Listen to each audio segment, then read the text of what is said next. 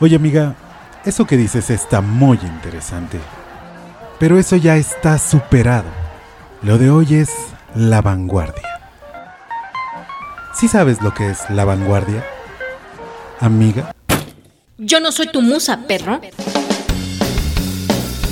Mejor ven al chisme cultural con nosotros, donde platicaremos sobre lo último de la cultura aquí en Icónica Urbana.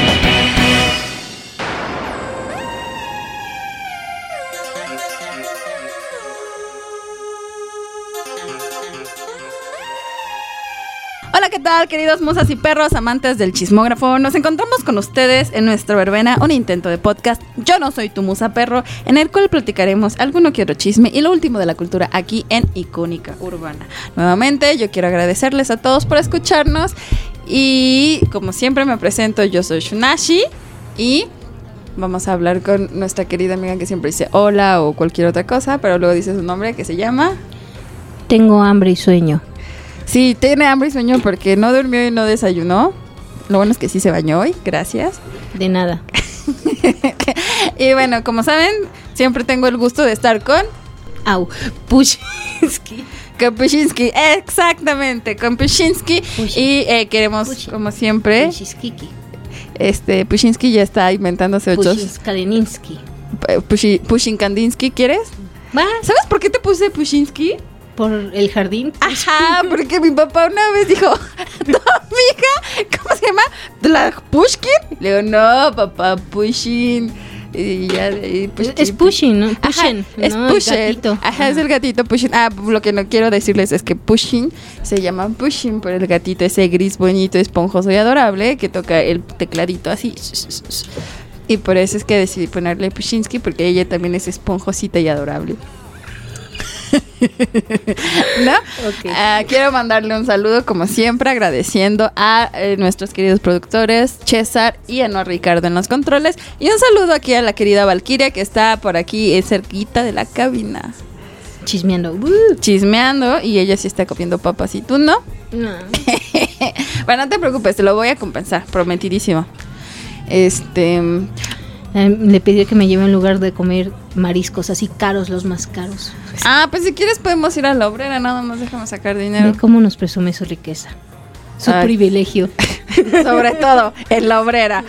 Al lado de la doctores donde es donde mata. Hay lugares, hay lugares muy, muy fifi, este, escondidos en barrios por el estilo. Sí, pero yo no hablo de ese buffet de mariscos del que estás hablando tú, yo hablo de otro que está ahí en la obrera. Ah, por cierto, un saludo a todos los que trabajan ahí en la perla de la obrera, porque siempre hacen comida muy rica y la neta siempre están en chinga.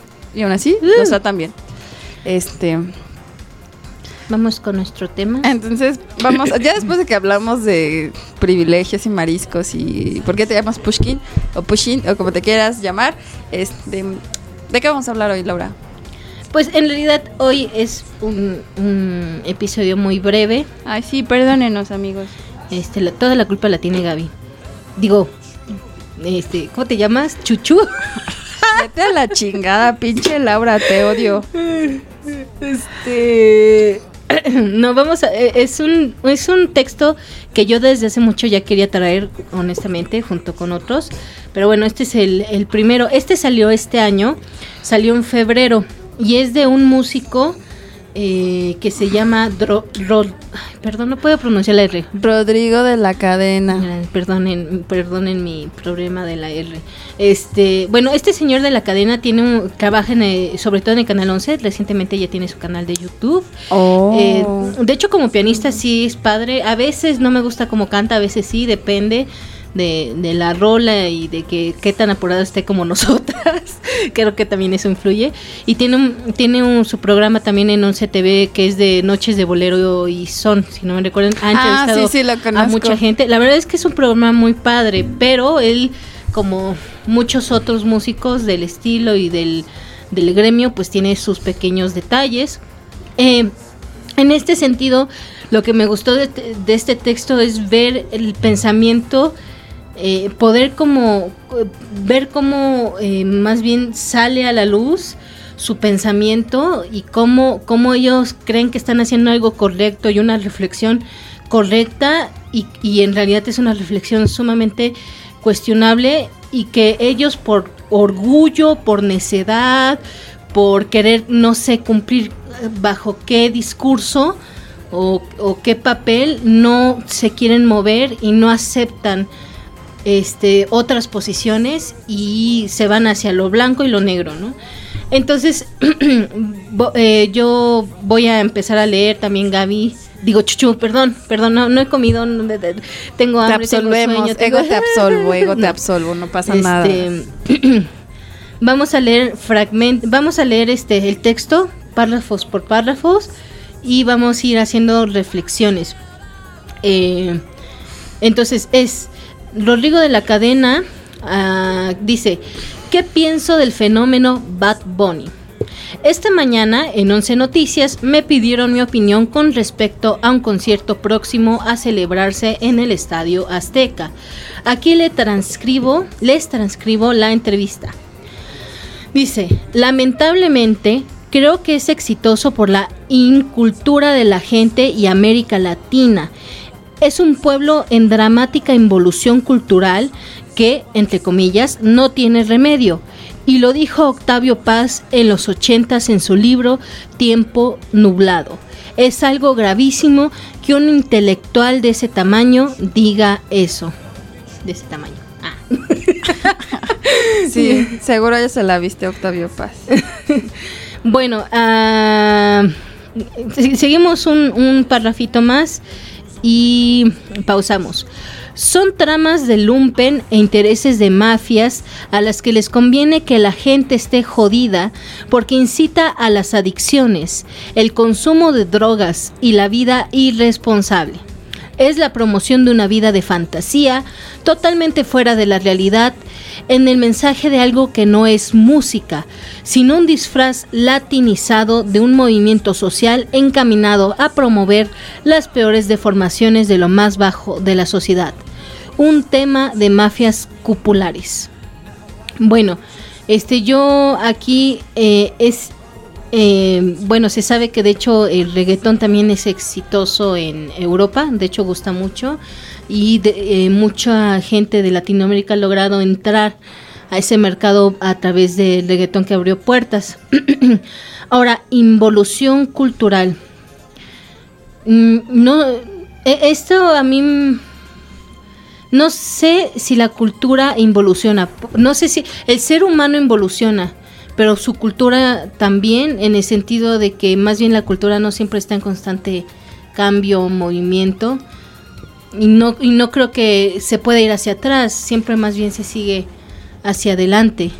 Eh, no voy a decir nada acerca de Octavio Paz en el sentido de que es un personaje que no conozco bien, ni siquiera conozco su literatura bien, entonces es algo como que paso por alto, pero bueno, en general Latinoamérica creo que su problema no es una cuestión musical, es una cuestión social que no creo que esté necesariamente ligado con el arte, sino más bien en un aspecto económico y laboral y de derechos. Em, en cuanto a mafias, si está hablando de mafias, sí efectivamente en, en, estas cuestiones comerciales hay mafias, pero los, los hay en el rock y en el pop. Digo, yo creo que el ejemplo perfecto de eso es todo lo que ha sucedido con Beyoncé y Shakira, cómo las han blanqueado, cómo las han transformado en objetos de deseo, de, de así se tienen que ver las mujeres, cómo las obligan a pintarse cabello de güero. Pues eso es una mafia. Y bueno, de hecho, incluso si no haces algo que a ellos les agrade, te, te vetan, ¿no? Eh, esto, luego hay una parte que dice que eh, porque incita a las adicciones, el consumo de droga y la vida irresponsable. Es lo mismo que dicen del narcocorrido, como veíamos. Pero eh, yo recuerdo mucho que mis papás me contaban, mi mamá me contaba, sobre todo con una madre tan católica, este, nos contaba que a ella no le dejaban escuchar música como de los Doors o cosas por el estilo y que ella lo escuchaba luego como escondidos o cuando ella no estaba, que porque esa música eh, incitaba a las drogas y al sexo desenfrenado, ¿no? Eh, pues era lo que yo quería decir, ¿no? O sea, creo que esto de lo que él está hablando no es actual, no solo ha pasado esta vez, sino como Depen- desde cada, desde, sí, desde el rock o desde otras músicas, también se le ha satanizado con los mismos argumentos, ¿no? Que incita al, como dice aquí, la promoción de una vida de fantasía fuera de la realidad, am, que promueve las peores deformaciones de lo, pe- de, de lo más bajo de la sociedad, ¿no? O sea, todo es sexo, todo es sexo, drogas y rock and roll, ¿no? Hasta dice la frase. Sí, Entonces, no es nuevo esto, o sea, luego en 20 años va a salir otra cosa y van a decir lo mismo. van a decir exactamente lo mismo. Y de hecho es algo que dicen también de del narcocorrido. Luego dice es la promoción de una vida de fantasía totalmente fuera de la realidad. Pues Octavio Paz vivía de la, fuera de la realidad. Ya desde ahí. Eh, eh, claro que, claro que es una fantasía, si no, ¿cómo vas a vender? Y vuelvo a lo mismo, Shakira es una fantasía. El mismo Coldplay es una fantasía. ¿Viste todos los mamas de Coldplay que están Sí. haciendo en Twitter? O sea, Sí. pues en ese sentido, creo que la industria de la música siempre promueve ciertas ima- imágenes de los artistas en general que no sienten, no necesariamente se tienen que apegar, se apegan a la realidad de todos los que la consumen. De hecho, yo creo que por eso también se consumen los videos, porque es la vida que uno quisiera tener, pero dices, suspiras ¿Por qué no? y agarras Ajá. tu martillo y sigues picando la tierra. Sí, claro, exacto. Es eso. Tu pico, perdón, más bien. Y entonces, este, eh, eh, todo, incluso él mismo tiene una vida de fantasía. La vida que él tiene no la tiene casi nadie, el- los lujos, etcétera. Es ¿no? el privilegio hablando.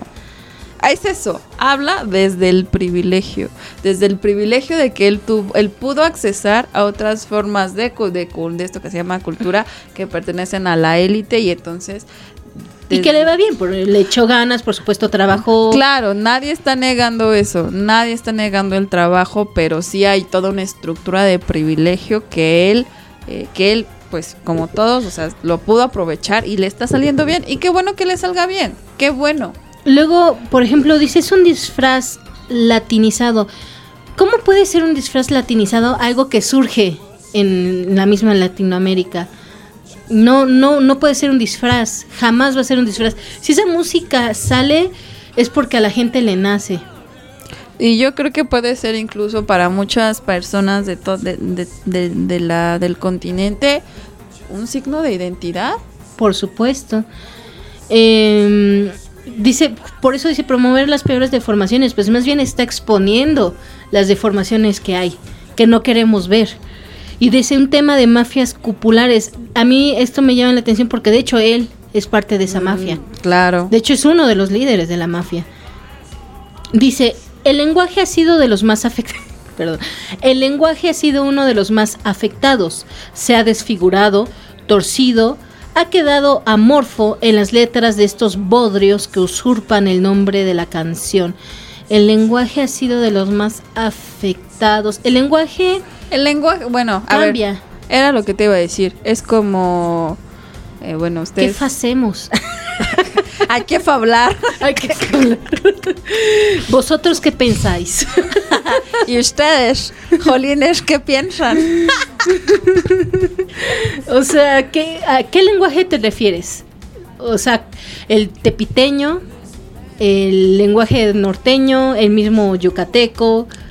O sea, Es más, el hecho de que entrara mm, eh, palabras en náhuatl, incluso en maya, en su caso de este señor, o a lo mejor palabras eh, muy eh, spanglish, no, ya es de formación por sí solo del lenguaje.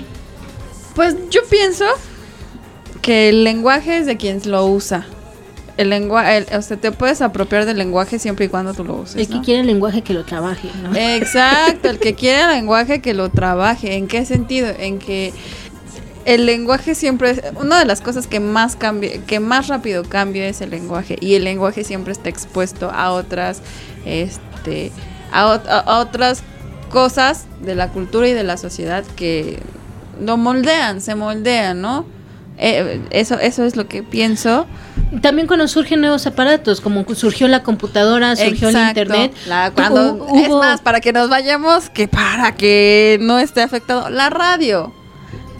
La radio, así de simple. No existía esa palabra y la tuvimos que inventar. ¿Por qué? Por las necesidades de la, de la- del momento. Pues simplemente cuando decían, no sé, en el siglo XIX estamos al aire. ¡Tú, estamos al aire! Ay, caray.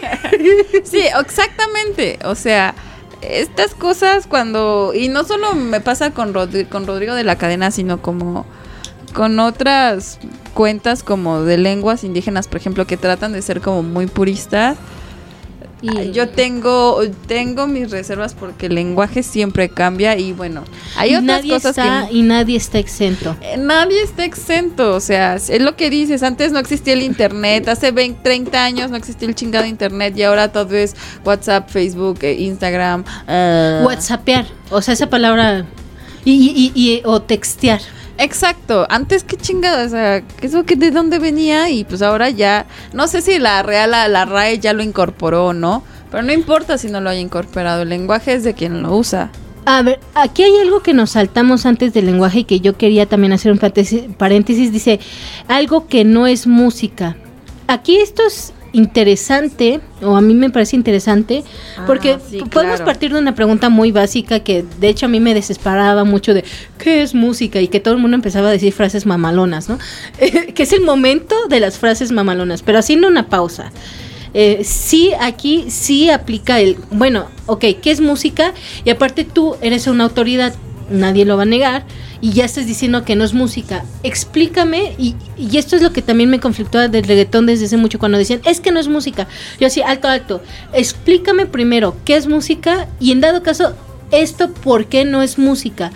Porque cumple los requisitos básicos, tiene rítmica, tiene una voz cantada. Hasta melodía a veces tiene. Pues ahí está. Entonces, y, no solo pienso en otras comunidades donde nomás está el... Y, y entonces pues, no, no es música porque solo están haciendo cosas guturales. Como estos de Asia que cantan, ¿no? Ajá, y ese es su canto. Entonces, ¿cómo puedo llegar yo y decir, oh, no, eso no es música? O sea, ¿qué compone la música y según quién y en visión de quién? Eh, yo creo que mientras haya rítmica, incluso hasta el canto gutural tiene rítmica, mientras haya alturas, eh, hablando en cuestiones de justamente esto de la, si lo- eh, le llamen o no melodía, no importa, pero hay unas alturas, o sea, si, si va de un agudo a un grave, si empieza a haber como juegos de volumen, pues es suficiente para que sea música. Es más, si un niño se pone a percutir una mesa y empieza nomás así, ya es música. Y es aunque esté percutiendo nada más. Pues no sé, entonces es así de, a ver, entonces yo quisiera que él me explicara, antes de echar todo este choro, ¿por qué no te detienes y me dices qué es música? O más bien, ¿tú qué consideras música? ¿Qué compone para ti? ¿Qué, qué sería cumplir con algo para que decirle, esto es música? Porque si esas vamos y luego a decir que eso es música, eso no es música, con la mano en la cintura podemos decir que toda la obra contemporánea tampoco lo es. Exacto, y también él va a decir eso. Yo quisiera saber si él dice entonces que eso no es música. Exacto, y hacen ruiditos como pum pum pi. Exacto. ¿Eso es música o no es música? Ya incluso está metiendo ahí en un problema a los contemporáneos académicos, efectivamente. Bueno, dice, la gente paga lo que sea porque la realidad es que no van a escuchar música, otra vez lo recalco, no van a escuchar, sino que van a recintos en donde se van a quedar afónicos gritando. Aquí hago una pausa, no, voy a leer completo y después retomo. La gente paga lo que sea porque la realidad es que no van a escuchar, sino van a recintos en donde se van a quedar afónicos gritando, donde van a ser donde van a ser a un estrafalario del playback, ahí lleno de luces y rodeado de suripantas que se dicen bailarines, haciendo loas de un producto tecnológico, ficticio de la mercadotecnia. No es arte, ni es baile, ni danza, ni letras, ni es canto, ni es música, ni es nada. Vamos desde el inicio. La gente paga por ver, no van a escuchar, sino van a, se van a quedar afónicos gritando. Si yo vengo de trabajar ocho horas diarias, 10 en yo no quiero sentarme a fingir eh, ser intelectual, a excepción que realmente me apasione mucho, Como, Como a eh, Pushinsky. exacto, como es mi caso. A mí sí me gusta agarrar, sentarme en una sala y disfrutarlo, pero también yo he estado en los conciertos de Rammstein. Y, es, y ha sido lo más divertido, igual que ha sido divertido ciertos conciertos académicos a los que ha ido, que tocan de manera padrísima y sale uno así rebosando de alegría. Pero esa misma alegría también lo siento en conciertos de Rammstein. Pero yo a esos conciertos no voy a sentarme y a, a ponerme a analizar así con el dedo así de, ah, oh, oh, oh, sí, ah, eso. mm". Eso es muy interesante, Sí. ¿no? Pues por supuesto que la gente quiere gritar, porque no está gritando sus frustraciones, su enojo, su cansancio, se está divirtiendo. Cualquier concierto es así. Independiente de la música que sea. Bueno, más dejando un poco la academia de lado. Todos los conciertos son así. Y a eso, a eso va, por eso es un concierto, por eso son eh, conciertos de entretenimiento. Dice, donde van a hacer un estrafalario del playback, ahí me lo voy a saltar porque el play- playback creo que es un tema que hay que abordar aparte. Porque sí, ahí yo sí me siento conflictada en ese sentido porque sí creo que sí es molesto llegar a un concierto donde pues no están cantando, sí es molesto. Ahora yo no sé si lo hacen para ahorrarse el voz por todo lo que están. Pero en todos los conciertos hacen playback. Yo digo que no. No, no conozco exactamente el reggaetón que si hay algún escándalo por el estilo, pero sí he sabido que personas como eh, la de ojitos bonitos que una vez estaba tocando la flauta pero no. eh, ¿Quién ojitos bonitos que tocaba la eh, flauta? Katy Perry. Ah. Katy Perry hizo playback de flauta. Ajá, y Ah, también la han cachado que hace playback de cantando. en conciertos. Britney Spears también le pasó. O sea, yo Este, sabía que Shakira y cosas así lo habían hecho, pero en la tele. Ah, eso es una cuestión de audio. Eso, eso no es, no, es una cuestión de audio porque por diferencias. Bueno, ya alguien técnico nos puede explicar, pero en la, en- cuando grabas en tele sí se hace playback por cuestiones eh, de audio. Entonces a Britney la cacharon en un concierto haciendo playback. También una vez pasó, no me acuerdo quién, a varios les ha pasado. Entonces, estamos hablando fuera del reggaetón que han hecho esas trampas y sí ha sido un escándalo porque efectivamente Pues sí. es muy molesto ir a un concierto donde vas a pagar mucho dinero para que alguien haga playback. Así, ahí sí estoy de acuerdo en ese punto. Si es molesto que hagan playback. Desconozco si Bad Bunny haga playback. Bueno, ahí lleno de luces y rodea. A esto me parece sumamente machista y misógino. Rodeado de suripantas que se dicen bailarines. Eh, a un bailarín le pagan por estar ahí como a los músicos que están atrás. Alguien les llamó y dijo, va a haber un concierto, necesitamos un guitarrista, te vamos a pagar tanto. Pues el guitarrista es, ah, ok, sí, tengo mi agenda libre, sí voy. Este, es, es su trabajo. Es su de eso viven, es su trabajo y lo mismo pasa con los bailarines, con los bailar las y los bailarines, lo mismo pasa con ellos. Eh, ellos tienen una agenda o luego muchas veces son los bailarines del recinto que dicen va a venir tal, tal, tal, tal. Ellos estudian, entrenan, ponen las coreografías, les pasan tas, tas, tas, tas y ese es su trabajo y les pagan por ese trabajo. ¿Cómo te atreves a insultarlos, a decirles uripantas, a decirles prácticamente les está diciendo prostitutas feas, lo que sea, fáciles, algo que es su trabajo, así sea el ballet de Amalia Hernández, así sea este el mago de Oz, así sea el mismo Bad Bunny o Shakira, su trabajo es agarrar y bailar, para eso les pagan, para eso los contratan. O sea, ¿cómo te atreves a insultar su labor? O sea, Y que no es cosa fácil y que para estar ahí han tenido que trabajar mucho. Sí, porque además esos lugares son muy peleados porque te pagan muy bien. Luego, no es arte. Regresamos a lo mismo, que es arte. Ahora, créeme que ellos están muy tranquilos por no ser arte, porque no es intención. Yo creo que cuando muchas cosas quieren que sean arte, como una pintura, una escultura o ciertas composiciones, están buscando esa estética, esa corriente estética. Aquí a ellos no están buscando ni estética ni que sea aceptado. Ellos están más bien haciendo una representación de su vida o de lo que quisieran o de lo que viven. No les interesa ser arte. Lo mismo cuando dice ni es baile, ni danza, ni letras, ni canto, ni música, ni nada. Ah, pues entonces que me defina, como tú dices, baile, danza, letras, canto. Entonces defíneme otra cosa, o sea, eh, bueno, ahorita vamos a terminar el texto, Entonces no nos define qué es el reggaetón. Ok, yo ya entendí que el reggaetón no es música, no es baile, no es arte, no es nada de eso. Ok, no entra dentro del sector cultural. Pero entonces, ¿por qué existe la palabra reggaetón? ¿Qué es reggaetón? ¿Qué, qué significa reggaetón? ¿Y qué es lo que abarca el reggaetón? Si empieza, ah, pues es un tipo que canta, ya desde ahí Pues sí, no, que rapea y entonces si el rap es una expresión cultural o no. O simplemente es una manera de expresarse.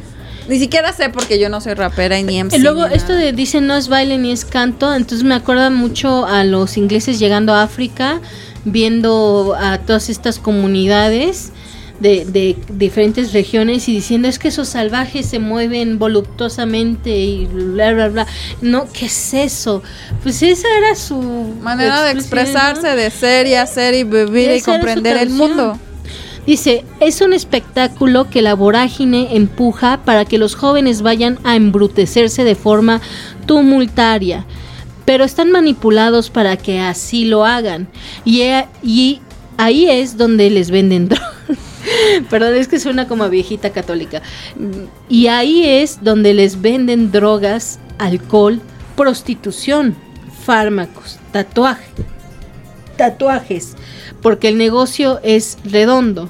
Lo que promueven no es un cantante, sino una figura, un símbolo de la decadencia, la derrota cultural, la destrucción de los valores y la familia, la desaparición del vínculo intergeneracional, el triunfo de la ignominia y la ignorancia. Em, Aquí, ojo, justamente, ojo con la parte de la, la destrucción de valores y la familia. ¿Eso de dónde viene? De lo, la promoción a- al no aborto y todo eso. Pues Bueno, se pone en una posición super, mo- moralmente superior, es eso. eh, vamos a hacer una pausa primero con una pieza de Rodrigo de la Cadena. Eh, les decimos ahorita cuál de regreso, pues, porque sí toca en ese sentido y la verdad es que su programa hecho, después hablamos de él. Vamos con una pieza de Rodrigo de la Cadena, pianista y también este locutor del Canal 11.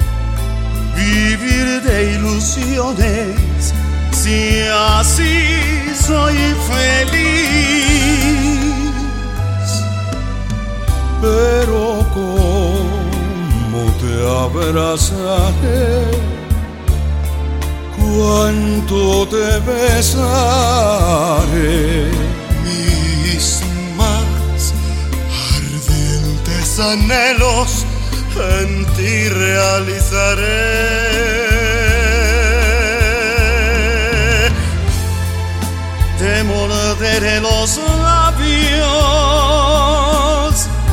me llenaré de ti. Y por eso voy a apagar la luz. Para pensar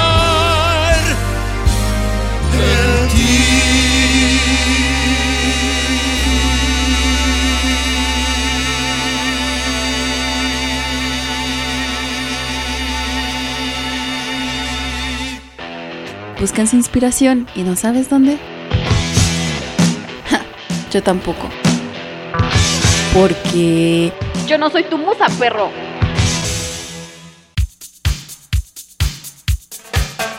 decíamos, es un espectáculo que la vorágine empuja para que los jóvenes vayan a embrutecerse de forma tumultuaria, pero están manipulados para que así lo hagan. Y ahí es donde les venden drogas, alcohol, prostitución, fármacos, tatuajes, porque el negocio es redondo.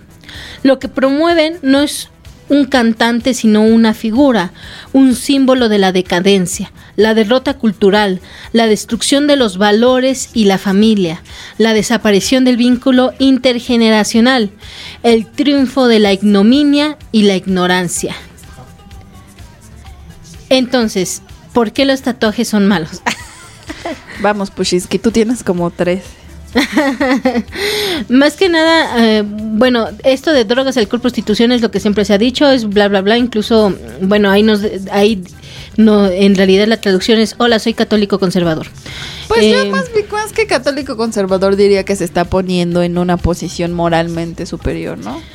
A mí más bien lo- la, la frase que me llama la atención y me hace ruido es la destrucción de los valores y la familia, la desaparición del vínculo intergeneracional, destrucción de los valores y la familia. ¿Qué tanto puede influir un género musical o un género artístico que pueda destruir un ámbito familiar? Eso es lo que siempre se ha... O sea, no, no es la... O sea, quiero... Ya lo sé que ya lo hemos dicho o ya lo he dicho yo, pero no es la primera vez que escuchamos opiniones así acerca de un nuevo género musical, ¿no? Que este en su momento del rock se habló igual y también de otros eh, de otras eh, de otros géneros que han surgido conforme el tiempo, hay siempre hay una parte de la sociedad que las ha rechazado y usan argumentos tan burdos como estos, ¿no? Luego, por ejemplo, este cantante sin una figura, bueno, en realidad yo no le veo diferencia. Por supuesto que eres una figura, eres una figura artística y tienes que inspirar, tienes que mover. Por, por su, eso es parte de, y él también entra en eso.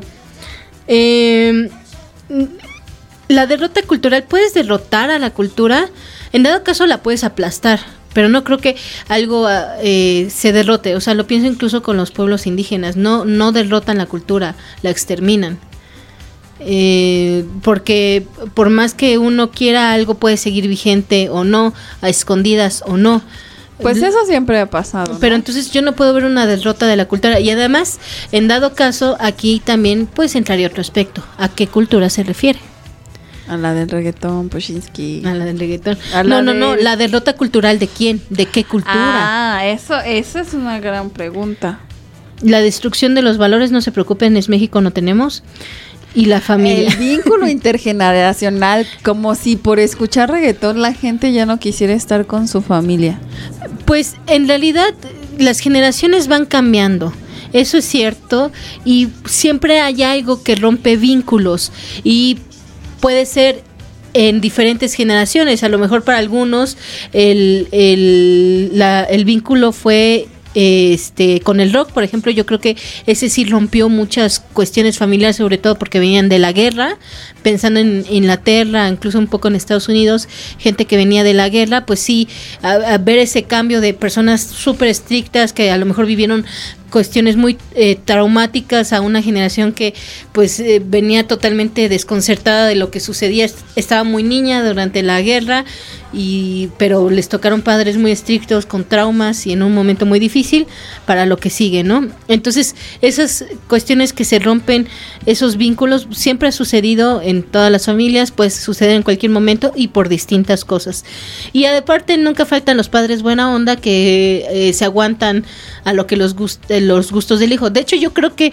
rompe más vínculos intergeneracionales el K-pop que, que el reggaetón.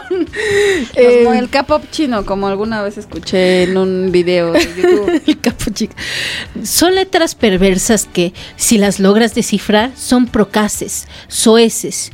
Yo me escandalizo que los niños oigan esas expresiones desde la primaria y por imitación se promueva la dicotonom- dicotomía familiar. No les dejan escoger, no hay ni siquiera opción al criterio. Es un tema de propagación y de contagio. Estos artistas no cantan y, aunque cantaran, ¿de qué sirve si los ponen a cantar esa mierda? Yo lo he oído cantar boleros. Eh, perversos, bueno, debo decirle, señor, que los boleros son muy perversos. Como eh, cierta canción que dice que siendo tan niña me enseñó a pecar. Por ejemplo. O por ejemplo, estaba acordándome de esta canción de los Beatles que dice I used to be cruel to my woman, I'd beat her and get her apart from the things that she loved. O sea, era malo y le pegaba a mi mujer y era cruel con ella y le quitaba las cosas que gustaba, que le gustaban. Y son los Beatles. Por, ejemplo. supuesto que siempre los ponen como así muy fresitas. Ajá, como muy ñoños. fresitas y tienen estas canciones también súper duras y súper fuertes, en donde también hablan de cosas muy perversas. Por supuesto.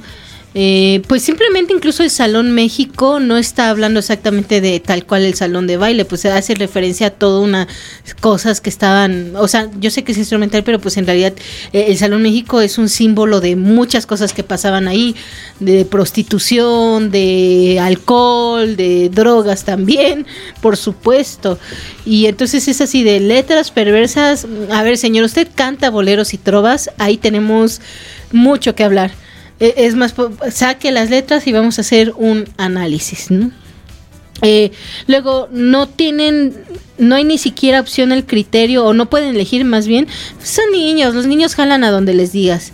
Eh, aunque luego a veces sí tienen como gustos definidos, pero pues eso se va desarrollando con, con el tiempo, ¿no? Y también, o sea, si tú lo pones, si quieres ponerlo así, de, o sea, si te quieres ver muy estricto, es como si la infancia no pudiera escoger. Y yo creo que la infancia, o sea, los niños sí tienen capacidad de criterio y puede que les guste. Dice, yo lo he oído cantar boleros, no sé a qué se refiere. con Es que, ah, bueno, queridos internautas, Eh, que yo, yo sí no conozco tal cual a Bad Bunny, ella conoce más.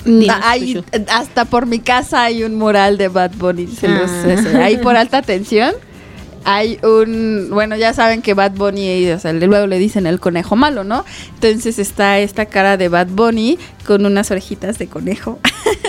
pero sí, hay un video donde él está cantando, pero ahorita no me acuerdo con quién. Sí hay un video en YouTube en donde él está cantando otra cosa que no es reggaetón. Pero ya no me acuerdo si can... no, según, si no mal recuerdo y no estoy equivocada, y sí, sí, por favor, queridos este amantes del reggaetón y todas las bellacas que nos están escuchando, eh, corríjanos. Eh, no lo hace tan mal, o sea, no está, des- o sea, desafinado no canta.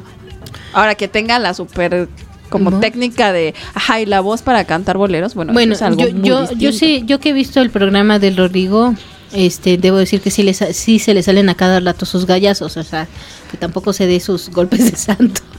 Dice, insisto, es que el problema de la cultura en México, ¿cuál de todas las culturas de México? Y ustedes lo saben bien, no es tanto que no hayan ofertas, sino el problema es que las buenas ofertas solo en Bodega Urrera Perdón, ya. Este, concentración. Y ustedes lo saben bien, no es tanto que no haya ofertas, sino el problema es que las buenas ofertas, aquellas de un alto nivel de preparación académico, sustancioso y nutritivo, no encuentran respuesta. Mm, no, sí hay respuesta, sí tienen público, por supuesto que sí. Yo creo que lo que no tienen es espacios y ahorita tú mejor que nadie conoces esa, ese tipo de situación, pero de que México tiene buenas ofertas en donde hay un alto nivel de preparación académico y, y sí tiene unos espacios. Yo lo que creo es que hay una falta de espacios que no se les quiere conceder. No, están, eh, ahorita están como apropiándoselo los mismos de siempre, incluso hasta podemos repetir los nombres y si uno revisa los festivales... salen- Nombres, nombres, da nombres, pues Después es que- hablaremos de ese tema, así. Este, y la cuestión es que también se va a amiguismos. Y bueno, pues sí, efectivamente faltan, faltan espacios porque además estas buenas propuestas existen en varios géneros. Este, existen en géneros de rock, existen en géneros de cumbia, existen, o sea, hay grupos Incluso buenísimos. en el mismo reggaetón hay buenas propuestas de gente mexicana, como el otrora famosísimo Ucielito Mix. Si no han escuchado sus mixes, por favor, escúchenlos mientras se toman unas cheves en Tepito. Pero Ucielito Mix es alguien, si no estoy mal, me- si no mal recuerdo, es mexicano y hace muy buenos remixes. O por ejemplo, esta muchacha, mm, ¿cómo se llama? La gata de la agrícola oriental. Bella Cat. Bella Cat, por ejemplo, también saltó al estrellato en el mundo del internet mexicana.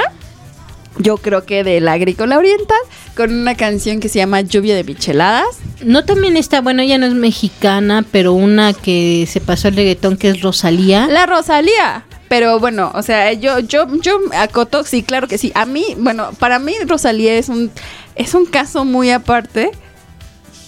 Porque a mucha gente no le gusta Rosalía porque justamente saltó al reggaetón.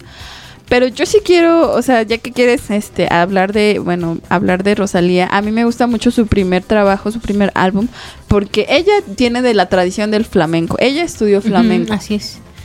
Pero a mí se me hace muy rescatable. Yo creo que tiene mucho dinero o no sé cómo consiguió. Pero su primer trabajo en donde saca todos sus videos tiene un trabajo... Cuida mucho la estética de todos sus videos. Está muy bien cuidada. Tiene un- ideas... Pues digamos que en sí no son originales, creo que son frescas. Y lo más importante para mí es... Logra, a mi parecer, una fusión del flamenco con el trap muy exitosa. Dice, entonces sí, estamos hasta la madre de Malumas. ¿Quiénes estamos? Entonces, bueno, estamos hasta la madre de Malumas, Bad Bunnies y Televisos. Pues sí, pues si fuéramos un público más exigente y más constante en la búsqueda y en la asistencia a los proyectos interesantes, la cultura en México sería otra. Bueno, yo le voy a decir que yo estoy hasta la madre de los covers, pero también eso me llama la atención. ¿Quiénes estamos? ¿Quiénes somos estamos? O quiénes son estamos, ¿no? Eh, sigo adelante. Pero a seguir, a contracorriente, nada doblegará el esfuerzo individual de gente como nosotros, con producciones que hablan de proyectos que buscan hacer de este país una nación con mejor gusto y con una perspectiva cultural mejor de la que existe hasta ahora. Y suena el guapango de fon- el, el moncayo de guapango El de moncayo de fondo. guapango. Eh, nada doblegará el esfuerzo individual de gente como nosotros. Otra vez, está, eh, de repente estaba empezando a hablar de algo individual y después pasó algo a plural, que fue bueno, entonces, ¿quiénes son? ¿Quiénes hablaron? Eh, luego, producciones que hablan de proyectos que buscan de hacer una- este país una nación con mejor gusto. Que ahí entramos en otro dilema de la estética, que es el gusto. Eh, que a mí me parece incluso algo, eso sí es individual, eso sí es personal, no necesariamente de grupo, eso se conforma de manera individual este, y después encuentras al grupo con tus mismos gustos. Eh, pero pues el, eh, entonces aquí incluso entra un, un refrán muy antiguo que dicen que para todo roto para Hay un todo roto hay un descosido. para todo roto hay un desco- Y en descosido. gusto se rompen géneros En gusto se también. rompen dice. géneros. Entonces, ¿a qué se refiere con gusto? ¿Qué es el gusto? ¿Qué es un buen gusto? Porque entonces estamos, eh, no, no, me lleva hacia la Europa clásica, mozartiana, y que para ellos nosotros éramos salvajes, o la gente de ese entonces era salvaje, y bueno, pues debo decir que eh, la trova yucateca y muchos otros géneros que él incluso toca, no son considerados de buen gusto en, en- durante mucho tiempo no fue considerado incluso de buen gusto, eran de, de pues de otro tipo de público, etcétera.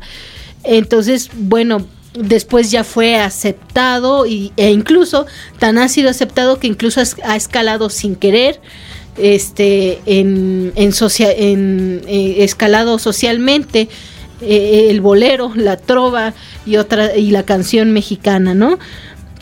Em, dice una perspectiva cultural mejor de la que existe ahora. Pues sí, definitivamente hay que trabajar la cultura en el sentido de que quizás hay que generar esos gustos estéticos. A mí me parece que más bien lo que hay que trabajar es que la gente se dé cuenta que puede elegir que hay más, que abra sus oídos, su vista, eh, que abra su criterio. Eso sí es cierto, pero la cuestión es que por más que yo eh, les abra la mente, les puede gustar el reggaetón y está bien. Por supuesto. Ah, yo quisiera rescatar de este de este párrafo que dice el esfuerzo individual.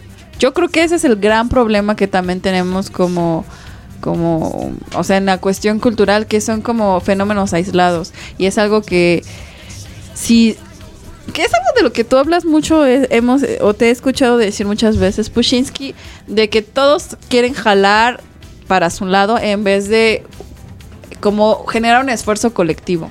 Sí, y siempre son los mismos amigos, y siempre, Y siempre, amigos, son los mismos la pseudoélite de la condesa. Ajá, exactamente. Entonces, si nosotros tuviéramos un esfuerzo colectivo y no individual sobre lo que dice Laura, hay propuestas interesantes, exis- no existe hasta como yo lo veo un, una serie de espacios en donde la gente pueda, porque a mí este texto se me hace muy clasista, como si el reggaetón fuera caca y como tú bien lo dices, Mozart, Procom- como decían, Mozart, Bach y Beethoven son los este los grandes. los grandes y de ahí ya terminó.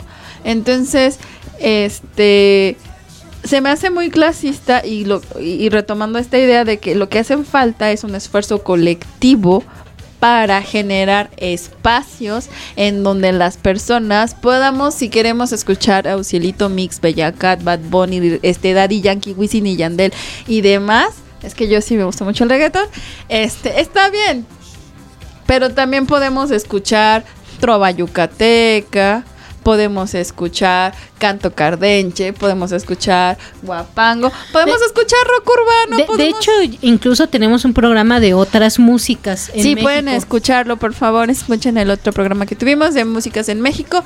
Existen más músicas, o incluso la misma banda, ¿no? La misma banda, sí. Que es lo que yo les decía, este, normalmente cuando se habla de banda, todo el mundo eh, eh, piensa en corridos, pero de hecho en el norte hay algo que se llama la banda norteña o la banda del norte, que son como, es un estilo de, es un género de música, que no son corridos, es, son otro tipo de cantos, es más percusión y cosas por el estilo, ¿no? Este, bueno, pues justamente termina este señor diciendo, también tenemos un problema de desheredar, de extravío cultural. El problema no lo tienen estos pobres niños guapos de cuestionable talento, sino aquellos ignorantes que prefieren seguir viendo la novela de las ocho en vez de tomar un libro, asistir a un auténtico concierto o mirar un documental. Yo sí alzo la voz, ni una línea más, Rodrigo de la cadena. Eh, estos pobres niños guapos de cuestionable talento. Es que el Bad Bunny sí está rostro. ¿Sí? Sí, sí está guapetón el Bad Bunny. Daddy Yankee no, aunque yo lo ame, pero Bad Bunny sí. Dice, aquellos ignorantes que prefieren, o sea, el- la cuestión es que los demás son los ignorantes, él no. Él no, a pesar de que hay muchas cuestiones que aquí se le caen de discurso, ¿no? Son los demás, los demás están mal, los demás son inferiores. Seguir viendo las novelas de las ocho. Nadie va a hablar de Betty la Fea, ¿eh?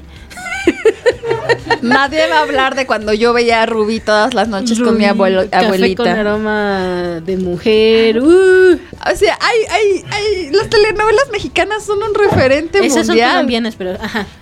No diré bueno, nada. sí, pero, o sea, aquí habla de las novelas de las ocho. Hay, hay telenovelas mexicanas que son un referente cultural en otros países. Me acuerdo clarito que vi una película turca, afgana, de, de Asia, en que decían así, literal, ¿qué te pasó? Y las chavas decían, ay, sí, me caí como en las telenovelas, como dicen en las telenovelas mexicanas y tenía un moretón. ¿no? Entonces, sí son un referente cultural. Nada más que a ti no te guste, eso es otra cosa. Exacto, que tú creas. Bueno, y hay unas buenas. O sea, ¿por qué? Porque en una telenovela hay un trabajo de guion, de actuación, de producción. Y Luego dice, Vestuario, tomar un todo. libro. Pues yo una vez tomé un libro y pues no pasó nada, lo tomé y, y ahí sigo. No, Asistir no, a- no- ¿qué no es subió dos puntos mi inteligencia. ¿Qué es un auténtico concierto? Eso, porque ese es otro, que es un auténtico concierto. Otra vez, ya, ya sé qué es lo que quería decir. El problema de este texto es, es que está lleno de adjetivos calificativos. El decir, el más grande. ¿A qué te refieres más grande? ¿Según quién? Más Daddy grande. Yankee es el más grande y es el King of Kings. Discúlpame. Ay, sí, no vamos a Eh, discutir. o decir este o sea o decir esto es que pesan es que son o sea decir groserías todos podemos descalificar todos podemos pero a qué te refieres qué es un auténtico concierto si yo estoy si yo voy a conciertos de música académica porque me gusta, a mí me gusta ir a los conciertos de la sala Nesa, puede llegar un chavito y decirme, vas a eso, es que no sabes lo que es un auténtico concierto. Por supuesto. Y luego, entonces, de si llega un maestro elitista, director de orquesta, le va a decir, Chavito, no, tú no sabes lo que es un auténtico concierto. Y así podemos seguir. Y luego llega Rodrigo y te dice, no, Alex Lora y te dice, no, pues ustedes no saben lo que es un auténtico concierto y puede poner el suyo o quien quiera, quien sea. Pues sí, entonces, ¿qué, es un auténtico concierto o espectáculo? Luego, mirar un documental. Voy a mirar un documental, pues, ¿de qué? ¿De porno? si, resulta que, que estoy viendo un documental de reggaetón, ya soy mejor. Eres, me- eres, me- eres mejor, eres, eh, tienes más cultura, no Tengo estás más cultura. desheredada. O sea, vi regga- escuché reggaetón, pero en un documental. Ah, estás perdonada. te absuelve, te, Te absuelve. absuelve. Este, eh, yo vi eh, a- algo que me llamó la atención de esta publicación es que la gente, maestro, es cierto, qué bueno que alguien se atrevió. Y es así de, a ver, él está diciendo que la gente no tiene criterio, llegan ustedes a alabarlo y él les contestaba, qué bueno que, que ustedes son, forman parte de esto, sí, yo le estoy echando, y él va y todavía reafirma su falta de criterio de ellos. Entonces, ¿quiénes son los que no tienen criterio ahí? Los que además se ponen de tapete ante Rodrigo de la cadena para pensar que les va a dar un puesto. Pues no, o sea, y en dado caso, ¿qué tiene de malo? Si tú conoces es así de, ¿sabes qué? Tenemos que hablar de esto que tú dijiste. No en mala onda, no es pelear, no. Vamos a hablar. A ver, ¿a qué te refieres con? Y empezar a Es desglosar. más, hay que invitarlo al programa. Ah, con mucho, yo sí, con esto y le así Sí. tengo muchas preguntas. ¿A qué, qué es un auténtico concierto? ¿Qué, es música? Hazte la más básica, ¿qué es música? Ni todavía más básico que eso. Entonces, si reggaetón no es música, no es danza, no es canto, ¿qué es? ¿Y por qué existe la palabra? ¿Qué significa entonces la palabra reggaetón? Entonces, bueno, pues eh, nada. Ahí los dejamos, bye. Ay, sí. ah, no es cierto. Eh, vamos a terminar con Bad Bunny. ¿Con qué canción? Am, es que no sé cómo se llama. ¿Se llama Si Dios lo permite? Creo que sí se llama Si Dios lo permite, pero este sí, Bad Bunny eh, eh, va a venir en diciembre. Yo sí quiero ir a verlo. Pues ve, ve a verlo. Ve, ve, ve, ve. Y voy a decir, Disfruta. hoy se bebe, hoy se gasta. Y luego hoy dices, se fuma". perdóname, Rodrigo de la cadena. Me doy golpes de que saco mi silicio mientras canto esas. sí. No, y ya no, después no. vas y le lloras, te fallé, te he fallado. Ah, Como, como ese meme de Dexter, que lo has visto, que es- está Dexter chiquito. Ah, y sí. saca un. Voy a tener mi foto de Rodrigo la cadena y le digo, Te- Rodrigo, te he fallado. Te he fallado. Rodrigo de la, eh, de la cadena lo pueden ver los viernes en Canal 11. Hace unas entrevistas muy bonitas, por decirlo de alguna manera. Sí, sí, son más bien como. Ay, como. Ay, ¿cómo se llama? Como nostálgicas. Eh, es un experto de la música del bolero, o sea, nadie le va a decir que no. Es un experto de la música de la trova yucateca. Él mismo es yucateco. Eso explica su clasismo y racismo. Ay, bueno, hay Este- clasismo y racismo en todos lados de la República. Yucatán, de- bueno, les invito a que den- se den un asomo a la cultura y a la historia del Yucatán. Ah, bueno, sí. es sí. una cosa. De hecho, ellos sí tenían y a la fecha siguen teniendo esta separación de raza. Sí, sabes que a Mérida por eso le decían la ciudad blanca, porque era la ciudad para gente blanca. Y tenían, y ellos tenían este sistema que se llamaba. Ay, acabo de olvidarlo, pero que incluso históricamente está ahí y que a la fecha sigue mermando muchas cosas. Bueno, este, eh, una de las razones por qué las cuales Armando Manzanera se ha cambiado su apellido, por cierto. Este, Ah, el otro, el segundo, el segundo, ajá. ya no sé, se lo cambió. Eh, no, él, eh, Manzanero era su segundo apellido. Ah, el primero era Chan o Algo así, Así, ajá. ¿no? Un, un apellido maya, sí. Ajá. Allá todos se llaman Uk, Chan, este, Eh, Po. Tsing, Po, ajá. Eh, y bueno, ellos, ahorita no recuerdo cómo se llaman, perdón, me voy a tratar de acordar, pero ellos sí tenían este sistema de castas. eh, Pues también fue la guerra de castas en Yucatán. ¿te la acuerdas? guerra de castas de Yucatán, que, que sigue teniendo incluso ahí cuestiones que han mermado históricamente. Y, y eso sí me puedes decir, sí, pues en todo un lado hay racismo, pero Yucatán, por ahí, entre Yucatán y Chihuahua se llevan el premio. Entonces, este, pues nada, también eso explica mucho de, de, su- de este pensamiento que tiene. Cosa curiosa, eh, porque más allá de su ejecución musical, de cómo cante, de su persona, eh, estamos, de una, estamos hablando de una persona que canta covers, es decir, canta puro bolero, pura trova, este, que, que a lo mejor pianísticamente toca muy bien, pero yo creo que he visto mejores pianistas, eso sí, pero él lo que tiene es que hacer unas entrevistas buenísimas. Sin embargo, yo creo que yo lo invitaría a que empiece a deshacerse de ciertos prejuicios. Aquí también me queda que hay un factor probablemente católico, eh, sobre todo por estas cuestiones de la familia y que eh, su conservadurismo le puede nublar un poco la vista. Uno puede ser conservador, uno puede creer en la familia, uno puede creer, eh, no creer en el aborto, pero una cosa es mi creencia y otra cosa es qué va a pasar en la realidad y en el discurso. Y más si estoy entre tantas personas que tienen una opinión totalmente contraria. Si esta música está gustando, yo no creo que sería la, la reflexión no sería agarrar y empezarla a ningunear. La reflexión sería ¿por qué gusta? ¿Qué sienten los jóvenes? ¿Por qué están identificándose en esa? Y en dado caso, si yo creo que es de baja calidad, yo siempre les he retado, lo- los reto, los invito a, pues, ¿por qué no sacas tú tu propio reggaetón? A ver qué pasa. ¿No, has visto ese video en YouTube de un viejito que dice, te voy a enseñar en tres pasos a hacer tu canción de reggaetón? Y dice, saca un sample. Y ya, saca el sample. Y dice, pon unas palabras que rimen entre sí y ya las pone. Y luego no me acuerdo cuál es el tercer paso. Y entonces, o sea, la verdad es que eso evidencia en este sentido la pobreza del reggaetón, ¿no? O sea, pero ahí está muy claro. Te dice, en tres pasos lo puedes hacer porque nada más necesitas estos elementos. Bueno, pero en tres pasos también se puede hacer un bolero. en tres pasos se puede hacer El rock, El un rock, una balada. E incluso un canto monódico de iglesia.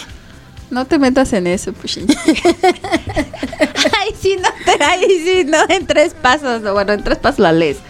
Este, pues sí, pero o sea, me gusta ese ejemplo porque él, digamos, hace un análisis de qué es lo que compone al reggaetón. estructura. Ajá, una estructura. Dice, necesitas un sample, un, un- un ritmo que se repita. Necesitas unas, una, una letra en donde las le- en donde haya palabras que rimen, ¿no? Y el tercer paso no me acuerdo. Y entonces pone las tres partes y bola, sale su canción de reggaetón, ¿no? Bueno, eh, pero también cuando hacen esas comparaciones de músicas, por ejemplo, entre Beethoven y, y las actuales, también es así de, a ver, a ver, también hay un cambio de generación generacional, de atención, de tiempo, también hay una cuestión ahora de tiempo, que es un factor muy importante, pero bueno, yo creo que eso se tiene que seguir hablando, esta es nuestra reflexión de este texto que salió en febrero de este año, que ya teníamos tiempo queriéndolo traer, ahorita, ahorita se nos dio el chance y pues nada, dejen sus opiniones, eh, sus reflexiones acerca de lo que dice este señor. Yo creo que si uno hace un discurso hay que tener cuidado un poco con los adjetivos calificativos y evitar, eh, tratar de evitar que nos nuble el juicio, nuestra posición ideal de las cosas. A todo esto nos vamos con el señor Bat Bunny, con el señor Conejito Malo. Con el señor conejito malo, yo quisiera proponer la de Yo perreo sola. Yo perreo sola, que no te digan que eres arte, el barrio te respalda, yo no soy tu musa perro. Muchas gracias y hasta la próxima. Antes tú me pichabas, tú me pichabas. Ahora yo picheo. Mm, Antes tú no querías, no quería. Ahora yo no quiero. Antes tú me pichabas. Ahora yo picheo. Antes tú no querías. Ey. Ahora yo no quiero. No. Tranqui, yo perreo sola. Mm. Ey. Yo perreo sola. Perreo sola. Mm, Yo perreo sola. Ey, Yo perreo sola. Ok, ok, ay, ay, ay. Que ningún baboso se le pegue. La disco se prende cuando ella llegue. A los hombres los tienes de hobby. Una malcria como Nairobi. Y tú la ves bebiendo de la botella. Los nenes y las nenas quieren con ella. Tiene más de 20, me enseñó la cédula. Ey, del amor es una incrédula. Ella está soltera antes que se pusiera de moda. No creen amor, le damos el foda. El DJ la pone y se la sabe toda. Se trepa en la mesa y que se joda. En el perreo no se quita. Fuma y se pone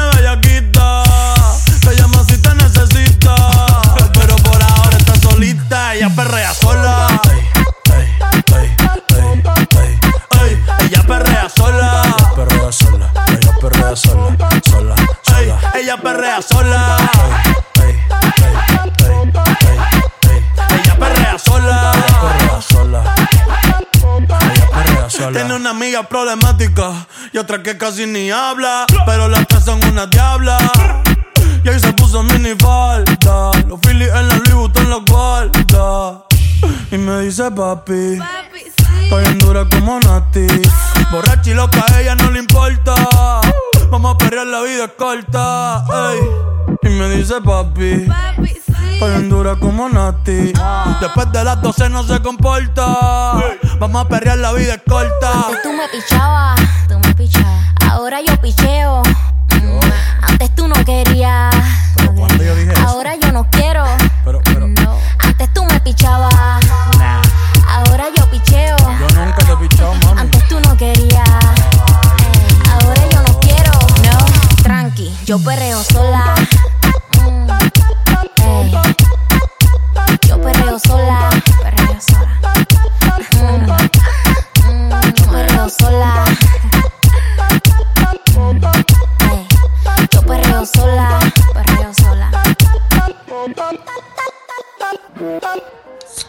Oye amiga, eso que dices está muy interesante. Pero eso ya está superado. Lo de hoy es la vanguardia. ¿Sí sabes lo que es la vanguardia? Amiga. Yo no soy tu musa, perro. Mejor ven al chisme cultural con nosotros, donde platicaremos sobre lo último de la cultura aquí en Icónica Urbana.